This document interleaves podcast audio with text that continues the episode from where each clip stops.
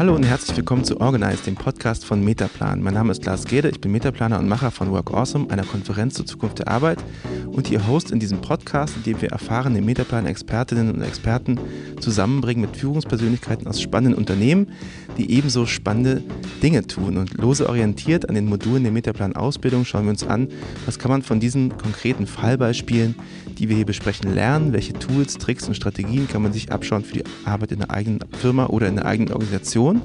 Und angelehnt an das Modul Strategien entwickeln, geht es in dieser Folge um das Thema Innovation, also die Frage, wie man als Organisation auf neue Ideen kommt. Das ist natürlich extrem spannend und wenig überraschend in vielen Organisationen eine allgegenwärtige Frage. Ich glaube, mittlerweile ist auch der letzte einmal durch den Design Thinking Kurs geschleift worden und hat sich maximal Customer-Centric irgendetwas Tolles, Neues, Innovatives ausgedacht.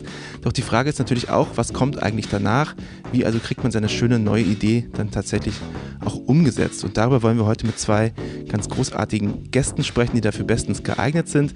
Einmal Reza Musavian, SVP HR Development und Digital Innovation bei der Deutschen Telekom. Ein Mann also, der Innovation schon im Titel trägt und bei der Telekom im Feld der HR vor allem schon seit langer Zeit viele spannende neue Ideen auf die Schiene bringt und zum anderen Judith Muster, sehr erfahrene Beraterin und Partnerin bei Metaplan, die das Thema in ihrer Rolle als Organisationssoziologin an der Uni Potsdam auch wissenschaftlich sehr intensiv beleuchtet. Also erstmal herzlich willkommen im Podcast.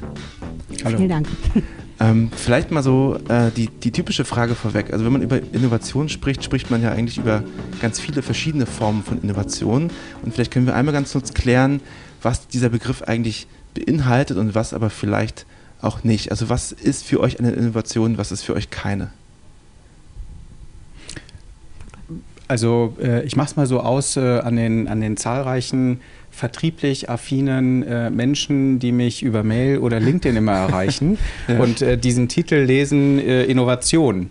Und dann gibt es die Leute, die mich ansprechen, die mit mir über, über Partnerschaften und Equity-Beteiligung und neue Geschäftsmodelle äh, suchen. Dann gibt es die Leute, die mir äh, neue Produkte äh, zeigen und verkaufen wollen, die ein modernes Telekommunikationsunternehmen haben möchte. Und dann gibt es die Leute, die mir zeigen, mit welchen Automatisierungstechnologien ähm, und Machine Learning wir interne Prozesse digitalisieren können. Ähm, und es gibt dann noch den einen oder anderen, der dann, äh, der dann sagt, wie kann man das Ganze, damit neues Geschäftsmodell, neue Produkte, äh, digitale Prozesse funktionieren, wie kann ich das denn eigentlich in eine moderne Organisationsform überführen? Mhm. Also insofern sind das für mich so, so, so schon mal ein paar Ebenen, wahrscheinlich noch nicht alle, äh, wo es um Innovation gibt. Und falls Vertriebsmenschen zuhören, bitte zu Geschäftsmodellen, bitte noch zu mehr Produkten, Mails schreiben. Bitte keine Mails mehr schreiben. okay. Judith, du vielleicht auch mit dem Blick aus der Wissenschaft, ja. was ist für dich eine Innovation, was ist keine? Ja, das ist eine total schwierige Frage. Wie Resa gerade vorgeführt hat, fällt da ganz viel darunter. Und es gibt so eine klassische Definition in, der, in, der, also in den Sozialwissenschaften, dass man sagt, ähm, das ist etwas, was als neuartig wahrgenommen wird und als Verbesserung erlebt hat, wird. Und das ist natürlich eigentlich auch nichtssagend, weil man da, weil die Frage ja immer ist, für wen ist das neuartig? Ist das neuartig für die Organisation, in der man das tut? Oder ist das neuartig für die Welt oder für die Kunden, die das kaufen? Und was heißt denn eigentlich Verbesserung? Ist das für diese Organisation eine Verbesserung? Die Matrix-Organisation war ja 1964 auch mal eine Innovation und wurde damals als vielleicht als Verbesserung erlebt. Heute ist das manchmal anders. Und ähm, und deswegen ist, ist, was Innovation ist, im Grunde genommen beobachterabhängig und diesen Beobachter braucht es dann. Und dann ist die Frage, für mich ist das einfach, es ist einfach eine soziologische Beobachterin, die kann dann sagen, diese Organisation empfindet dieses oder jenes als Innovation. Und für die Praxis ist das natürlich eine schwierige Frage, weil es in Organisationen natürlich ganz viele verschiedene Perspektiven darauf gibt, was äh, eine Verbesserung sein kann und was nicht. Mhm. Gucken wir doch mal so ein bisschen auf die Praxis und, und vielleicht auf das, worauf wir uns hier ein bisschen konzentrieren wollen. Das würde ich sagen, sind sowas wie innovative Organisationsmodelle und innovative Methoden, nicht unbedingt innovative Produkte oder die neuesten äh, Hightech äh, äh, die mir einmal auf LinkedIn angeboten werden oder was auch immer. Ähm, warum ist auch da gerade dieses Innovationsthema so groß? Also viele Organisationen scheinen sich permanent sozusagen nach dem nächsten neuen innovativen Organisationsmodell zu reorganisieren. Ähm, woran liegt das und, und wohin geht da so ein bisschen die Reise? Was ist gerade so das Innovative, wohin man so strebt und woran liegt das? Vielleicht ich glaube, am Ende des Tages beschäftigen sich Unternehmen immer mehr mit, mit der organisatorischen Innovation äh, aus der Veränderung des, des Geschäftsmodells. Ähm, also durch den Einfluss neuer Technologien, durch die Veränderung von, von Märkten, von Kundenbedürfnissen, durch ähm, eine andere Wahrnehmung von Produkt und, und vielleicht Serviceerlebnis, äh, was immer, immer kombinierter wird, äh, ergeben sich neue Anforderungen ähm, an eine Organisation, äh, um, um den Bedarf und die Nachfrage ähm, der, der Kunden und der Märkte abzudecken. Und nun versuchen sicherlich einige Unternehmen, und ich würde mal ganz pauschal sagen, je größer, umso, umso stringenter versuchen diese Unternehmen, ähm, diese neuen Bedürfnisse, neue Technologien, neue Produkte in der bestehenden Organisationsform abzudecken ähm, und stoßen dort immer mehr an an Grenzen und an Herausforderungen und an Nichtmachbarkeiten. Und äh, die Hypothese ein bisschen dahinter, äh, zumindest in unserem gelebten äh, Feld hier bei der Telekom, ist, dass, dass diese Unmachbarkeiten vielleicht nicht immer an der Technologie liegen oder dass die Technologie nicht reif genug ist, sondern an dem, wie wir versuchen, diese, diese äh, Innovationen äh, zu erreichen. Ähm, und dass dort ein wesentlicher Faktor ähm, ja, die Art, wie wir miteinander zusammenarbeiten ist, die Art, wie wir Arbeit ähm, organisieren, ähm, wie Entscheidungen getroffen werden, ähm, also letzten Endes, wie eigentlich ein Betriebsmodell einer Organisation aussieht, um das mhm. zu, äh, zu ermöglichen oder nicht zu ermöglichen. Mhm. Auf das Beispiel Telekom selbst kommen wir gerne auch gleich nochmal mhm. ein bisschen genauer zu sprechen. Judith, wie siehst du das nochmal mit dem Blick vielleicht auch aus anderen, auf andere Organisationen? Also ist das das, was du auch beobachtest, dass gerade sozusagen die Veränderungen in der Umwelt der Organisation dazu führen, dass man sich innerhalb der Organisation neu aufstellen will oder aufstellen muss? Hm. Also es können ganz viele Gründe äh, dafür, dazu führen und im Moment würde ich dir zustimmen, sind es die, die du gerade aufgezählt hast, dass Innovations- oder dass in, organisationale Innovation betrieben werden muss oder werden soll. Und was aber ganz spannend ist, ist ähm, die Frage, warum wird jetzt nach Innovation gerufen? Weil man könnte ja, und das hat man ja auch ganz oft gemacht, einfach Restrukturierung sagen und sagen, wir müssen uns neu aufstellen, das ist jetzt eine Restrukturierung oder eine Reform oder eine Reorganisation.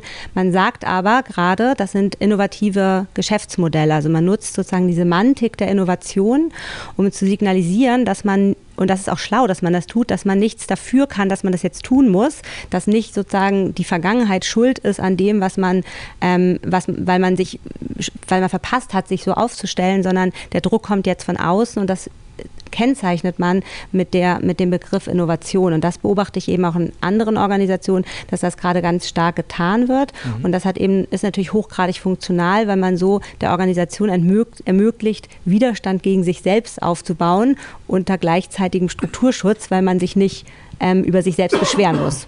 Mhm. Jetzt haben wir gerade schon gesagt, es wäre natürlich auch super spannend, nochmal darauf zu schauen, was ihr jetzt gerade ganz konkret ähm, vielleicht auch in der in der Abteilung verändert, ähm, um die du dich kümmerst, also vor allem auch um, um das Feld der HR. Das ist ja eins, wie schon angesprochen, das sich sowieso gerade radikal ja, wandelt. Ähm, wie, wie, welche organisationalen Innovationen habt ihr euch denn da vorgenommen und warum? Mhm. Ähm, also ich glaube, wir, wir sind wirklich, äh, auch wenn das so eine Plattitüde ist, aber in einem permanenten Wandel. Ähm, und der hat, der hat, glaube ich, schon vor vielen, vielen Jahren begonnen. Äh, zum einen, wie wollen wir Innovation machen? Das heißt also, wie gehen wir dort heran? Äh, hat sich grundlegend verändert. Äh, und ich glaube, heute ist es ein Stück weit, wie du ja sagtest, jeder hat jetzt, jeder ist jetzt mit Design Thinking vertraut. Ähm, als wir angefangen haben, uns damit auseinanderzusetzen, war das auch schon im, im produktnahen Umfeld ein mhm. Thema, aber noch nicht, noch nicht im Mainstream. Und es war außerhalb des, des Produktbereichs äh, und des Servicebereichs war es, also ich wurde ja schräg angeguckt, als ich hier mit Design Thinking in HR vor sieben Jahren angefangen habe. Und heute macht das, glaube ich, gibt es ja, gibt's ja ganz viele, mhm. äh, die das auch tun. Ähm, äh, aber warum machen wir das? Ich glaube, um überhaupt Innovation zu ermöglichen, ähm, weil Innovation hat andere Erfordernisse. Da geht es dann, also um mal bei einem haptischen Produkt zu bleiben, nicht mehr bei dem Auto jetzt um schönere Reifen, irgendwie eine andere Karosserie, sondern dann geht es um Interaktion, da geht es um Serviceerlebnis, da geht es um Prediction, da geht es um Nachhaltigkeit, äh, äh da geht es um, um vielleicht Arbeitsproduktivität, während ich im Auto sitze. Da kommen neue Faktoren hinzu, die einfach Komplexität ähm, steigern. Und äh, dazu brauche ich neue Arbeitsmethoden. Mhm. Um, um das ein Stück weit, ein Stück weit einen Rahmen zu geben, wie komme ich dann rein?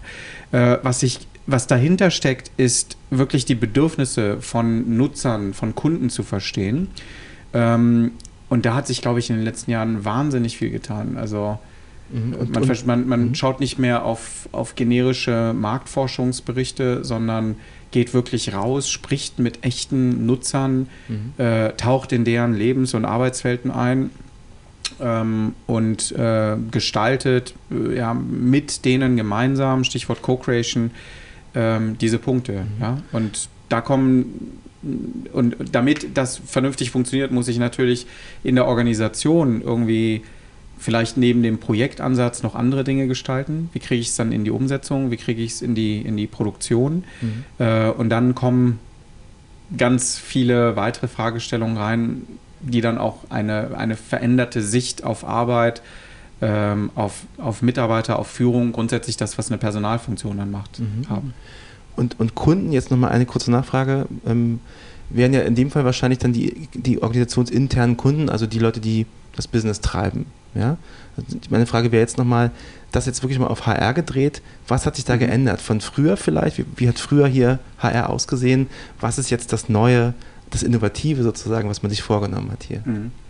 Also ähm, jetzt natürlich sehr überspitzt, ja, und ich möchte da jetzt niemandem zu, zu nahe treten oder das tun, aber sehr überspitzt gesagt, glaube ich, war das Verständnis, da gibt es einen, einen Personalreferenten, das ist ein Experte, der, der tauscht sich mit anderen Experten aus, die, die sprechen mit, mit, ja, vielleicht mal mit ein, zwei Führungskräften und dann wird da ein Konzept erstellt und das dann in die Umsetzung gebracht. Ähm, und im, im Worst Case aus heutiger Sicht ist da, ist da kein, also das ist nicht getestet worden, nicht verprobt worden, da sind keine echten Nutzer dessen mal gefragt worden und so ähm, gestaltet man dann etwas, was vielleicht an den Bedürfnissen vorbeigeht. Und so wurden eben auch HR-Prozesse oder Produkte, sage so ich mal. HR-Angebote, mhm. äh, mhm. Produkte, Prozesse gemacht. Äh, ich bin der Meinung, die meisten HR-Systeme, gerade von großen Systemanbietern, äh, funktionieren heute nach derselben Logik.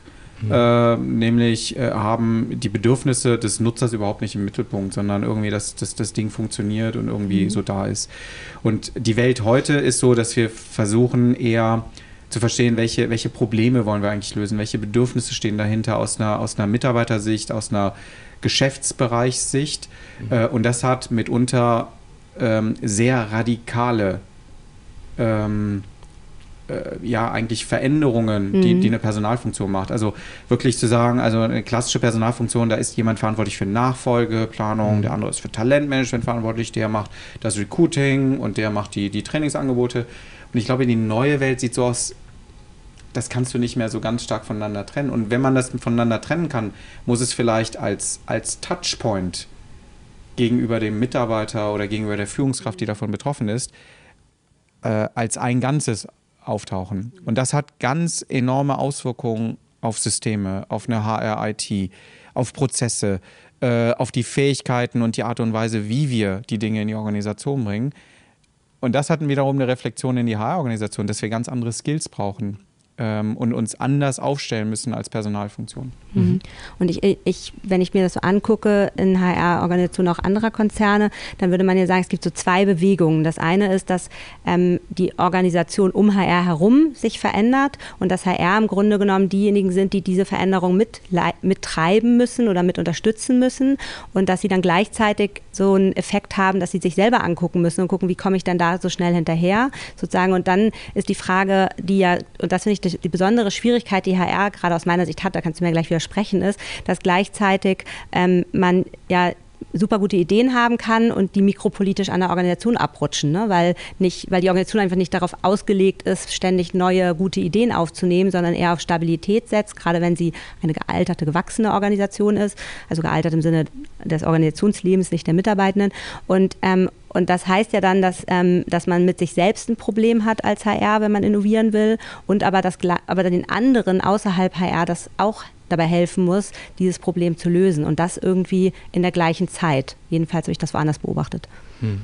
Ja, also äh, teile ich diese Beobachtung. Gleichwohl äh, sehe ich auch ähm, den Effekt, dass äh, das einfach durch, äh, durch Digitalisierung, durch Nutzung von neuen Technologien in vielen Geschäftsbereichen, sei es jetzt äh, in der IT selber, sei es ähm, in der Netzproduktion, sei es äh, im Marketing, in der Pro im Produktmanagement, Produktentwicklung, ähm, einfach äh, die Denke sich sehr schnell verändert, ähm, der Einsatz neuer Arbeitsmethoden ähm, dort früher stattgefunden hat, der Bedarf nach, nach veränderten mhm. Arbeitsformen, Zusammenarbeitsformen, anderen Führungsprinzipien, anderem Führungsverständnis sehr schnell dort war.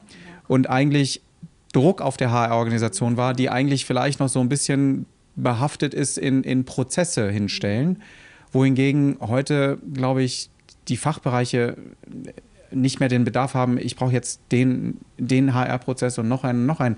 Die haben ganz andere Anforderungen an eine Personalfunktion. Und der Anspruch der Personalfunktion ist ja immer, ja, wir werden auf Augenhöhe und wir sind euer strategischer Partner und wir gestalten eure Transformation. Aber da muss auch eine Personalfunktion das selber erlernen. Wie können mhm. wir denn beraten, wenn wir das selber nicht können? Wie können wir über Digitalisierung reflektieren, wenn wir selber digitale Technologien gar nicht zum Einsatz bringen? Wie können wir Unternehmen in, in agile Strukturen führen, wenn wir selber nicht agil arbeiten? Mhm. Und ein Stück weit muss man, glaube ich, einfach einmal durch, durch diese wie, genau wie du sagst, durch, durch diese eigene, durch, auch dies, durch die eigene Transformation genau, gehen. Ja.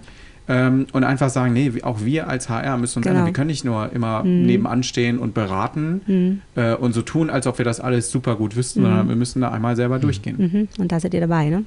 Da sind wir dabei und tatsächlich muss ich auch sagen, also ein agiles Betriebsmodell auf sich selber anzuwenden. Ich habe das ja ein paar Jahre jetzt immer mhm. Geschäftsbereiche beraten, aber ich gebe zu, das jetzt bei mir selber zu machen, ist schon eine andere Nummer. Mhm. Ja. Es ist schöner, Probleme anderer zu lösen als die eigenen. Ja, genau. ja, absolut. Und, und ich glaube, wir waren da auch sehr erfolgreich drin, aber wir stellen selber fest, wir sind natürlich jetzt mhm. die Anwendung auf uns selbst, so ein bisschen wie der Schuster, ja, mit mhm. seinen eigenen Schuhen oder der, der Psychologe, der eigentlich selber Psychologen dringend braucht. Also wir stehen so ein bisschen vor derselben Situation. Ja. Ähm, wie machen wir jetzt eigentlich Organisationsentwicklung? Mhm.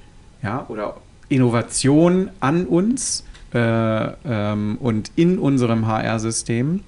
Ähm, und gleichzeitig ist aber, können wir uns nicht zurückziehen für ein Jahr, sondern mhm. genau. ja, mhm. das Operative wir müssen parallel mhm. äh, den, den Umbau der Geschäftsbereiche begleiten und das tun. Und, und das äh, ist natürlich schon eine spannende Aufgabe, auch eine sehr, sehr anspruchsvolle Aufgabe. Mhm. Und wenn ich noch einen Satz dazu kam, das Ganze passiert, auch im Kontext einer, einer ja, man würde jetzt so schön sagen, einer Skill Transformation. Mhm, ja. Also ich brauche äh, Arbeitsrecht, ja, schön und gut, ja, dass ich das brauche. Personalreferenten, der, der Jurist ist, den brauche ich auch, aber ich brauche, jetzt brauche ich in, in HR, brauche ich, brauche ich Leute, die was von Design Thinking mhm. verstehen, die was von ähm, die was von agilen Arbeitsmethoden verstehen, die was von, von skalierbaren Betriebsmodellen verstehen, die was von Ablauforganisation verstehen, neben Restrukturierung, ähm, die was von Technologie verstehen, von IT. Also insofern stellen wir fest, das, worüber HR sehr stark redet, über diese Workforce Transformation, die gilt zugegebenermaßen in einer Miniatur, mhm. aber für die Personalfunktion sehr dramatisch, mhm. sehr dramatisch. Mhm. Du hast ja jetzt gerade schon sehr offen angesprochen, dass das ja auch nicht immer so einfach ist mit den Innovationen oder dass sie oft eben so ein bisschen an der Organisationsrealität abrutschen, was wahrscheinlich auch viele gute Gründe hat. Also vielleicht erstmal ganz allgemein gesprochen, warum mhm. haben es Innovationen so schwer, ähm, wenn sie in der Organisation entstehen mhm. oder sogar auch außerhalb mhm. und wie kann es trotzdem ja. gehen? Das, das, Interessante an dem Begriff Innovation ist ja, dass er erstmal sich eigentlich auf so eine ähm, Phase bezieht der Veränderung, ähm, die relativ früh eigentlich in einer Veränderungsprozess angesiedelt ist, nämlich die neue Idee. Es wird erstmal irgendwas variiert und dann ist die Frage, ähm, wie kriegt man diese Variation jetzt in der Organisation restabilisiert und so ausgelegt, dass sich andere neue Entscheidungen daran anders ausrichten. Und diese Phase wird halt in den meisten Innovationsmethoden im Grunde genommen nicht mitgedacht, sondern oder mhm. nur ein bisschen mitgedacht. Und dann steht die Organisation da plötzlich mit der neuen Idee und weiß gar nicht, wie die jetzt umzusetzen ist.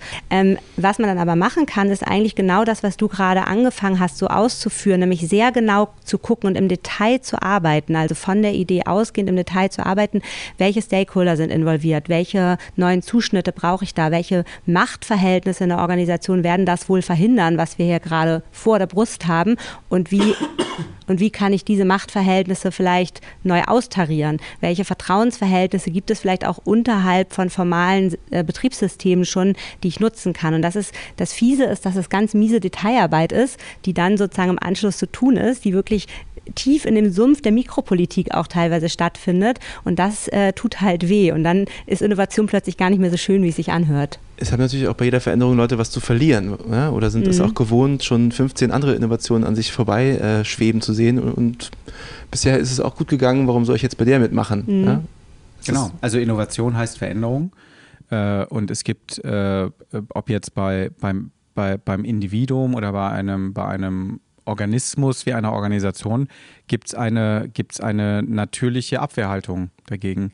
Das heißt also, eine Innovation per se ist eigentlich darauf ausgerichtet, gegen ein bestehendes System, gegen den Status quo anzugehen ähm, auf den verschiedenen Ebenen. Und daher ähm, muss man, glaube ich, als Unternehmen, gerade wenn ich die Organisation verändern möchte, über verschiedene Strategien nachdenken. Wie mache ich das? Ja, also mache ich das über Start Small und fange an bestimmten Stellen an, erzeuge eine Sogwirkung. Äh, mache ich das über, ähm, mache ich das über, ähm, ja, über organisationale Ambidextrie, dass ich so etwas wie ein Innovation Lab auch in der Personalfunktion etabliere. Ähm, mache ich das über Rotation? Dass, dass ich äh, einfach Menschen mhm. rotieren Klar. lasse mhm. und äh, auf verschiedene Positionen setze. Mhm. Und ich glaube, es gibt nicht die eine Strategie, aus unserer Sicht und unserer Erfahrung an der Stelle war, dass unsere Strategie ein Mix dieser verschiedenen Ansätze war. Das heißt also, wir haben ja mit dem Bereich Digital Innovation so ein, ein Innovationslab äh, initiiert. Wir haben ähm, uns bestimmte Leuchttürme rausgeholt, das zu tun.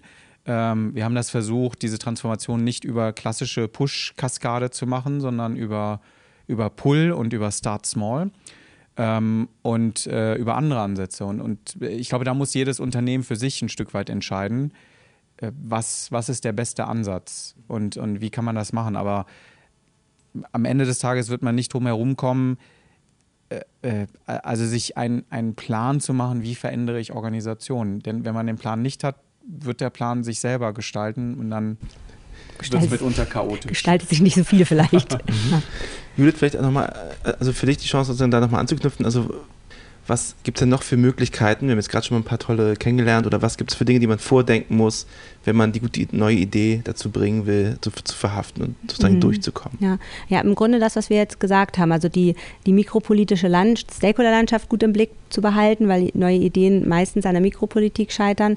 Ähm, die, äh, die sozusagen die Spannungsfeld zwischen formalen und informalen Strukturen in der Organisation auszutarieren neu und ähm, ja, Allianzen zu schmieden und das nicht unbedingt nur auf kleiner Ebene. Also ich fand den, spann den Punkt spannend mit der Rotation. Im Grunde genommen zu sagen, wenn ich Innovation will, dann muss ich dafür sorgen, dass die Organisation sich anfängt zu bewegen und das ist eigentlich ein äh, Hebel, in dem ich zum Beispiel damit loslegen kann. Mhm. Ja, vielen, vielen Dank. Äh, Resa, vielen, vielen Dank, Judith. Das war sehr, sehr spannend. Ich glaube, wir könnten jetzt noch stundenlang weiterreden. Wer Lust hat, sich mit Metaplan über eigene Innovationsvorhaben zu unterhalten, kann ja mal vorbeischauen bei www.metaplan.com www.wildpodcast.com. Ansonsten freuen wir uns äh, auf die nächste Folge. Bis dahin, vielen Dank nochmal an euch beide und ciao. Vielen Dank. Vielen Dank.